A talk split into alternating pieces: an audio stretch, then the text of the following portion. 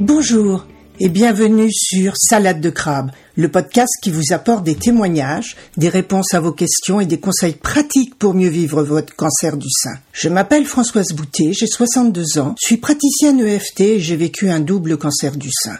Pendant six mois, je me suis démenée pour comprendre ce qui m'arrivait, ce qu'on me faisait, et j'ai témoigné avec humour de ce combat dans mon blog et sur les réseaux sociaux. Je désire maintenant partager avec vous mon témoignage, afin que ce parcours et ces connaissances puissent vous aider à votre tour. Si cela vous plaît, je vous invite à me laisser un commentaire, par exemple à me dire si ce podcast vous aide. Et si vous avez aimé Salade de crabe, marquez 5 étoiles sur Apple Podcast, vous m'aiderez ainsi à le faire connaître. Et comme beaucoup de femmes vivent en ce moment même ce combat, parlez de Salade de crabe autour de vous et partagez-le sur vos réseaux. Vous aiderez ainsi des femmes qui n'osent pas parler de leur cancer et qui ont besoin d'aide. Vous pouvez me retrouver, ainsi que mon blog, sur mon site www.équilibrance-coaching.com.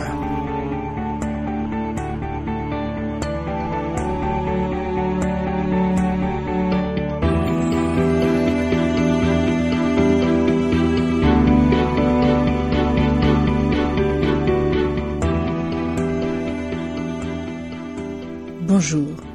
La découverte de la tumeur est toujours un choc. Il y aura toujours un avant et un après. Quelque part, j'ai eu de la chance puisque à 16 ans, on m'a dit que un jour, je risquais d'avoir un cancer du sein. Ma mère et ma grand-mère en ayant eu avant moi. Ce qui n'empêche que cela m'a fait vraiment, vraiment drôle quand on me l'a annoncé. Maintenant, je vous raconte ce que j'avais écrit ce jour-là.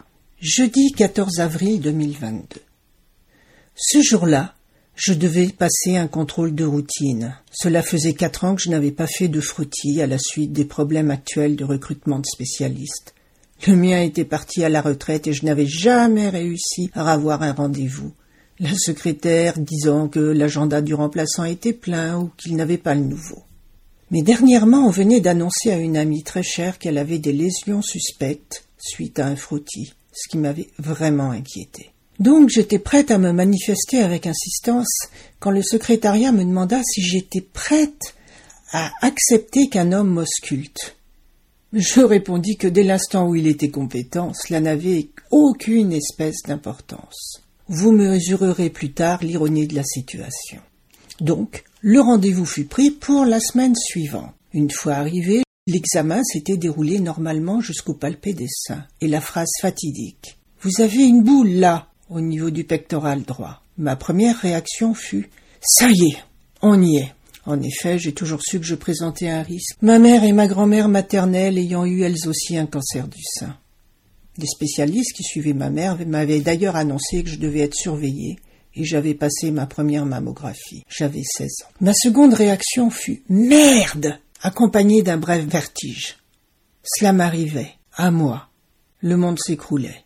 Le spécialiste m'annonça ensuite que cela n'était peut-être pas très grave, parce que cela pouvait être une tumeur bénigne, mais que, sinon, prise à temps, elle ne nécessiterait certainement qu'une exérèse chirurgicale suivie de radiothérapie. En effet, j'avais passé une précédente mammographie suivie d'une échographie juste dix mois auparavant, et la boule était assez petite au toucher. Il me fit donc une ordonnance pour refaire une mammographie. Et je partis à moitié rassuré vers le service radiologie, qui me fixa un rendez-vous le samedi suivant. Ouh, cela allait très vite. Je n'avais même pas eu le temps de réaliser que j'étais déjà embarqué par le mouvement. Et ce n'était que le début de l'aventure.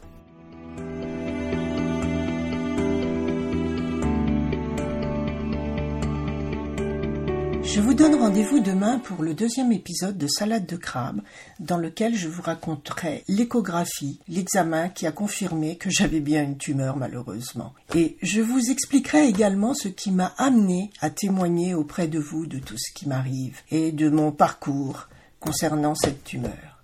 Alors, à demain!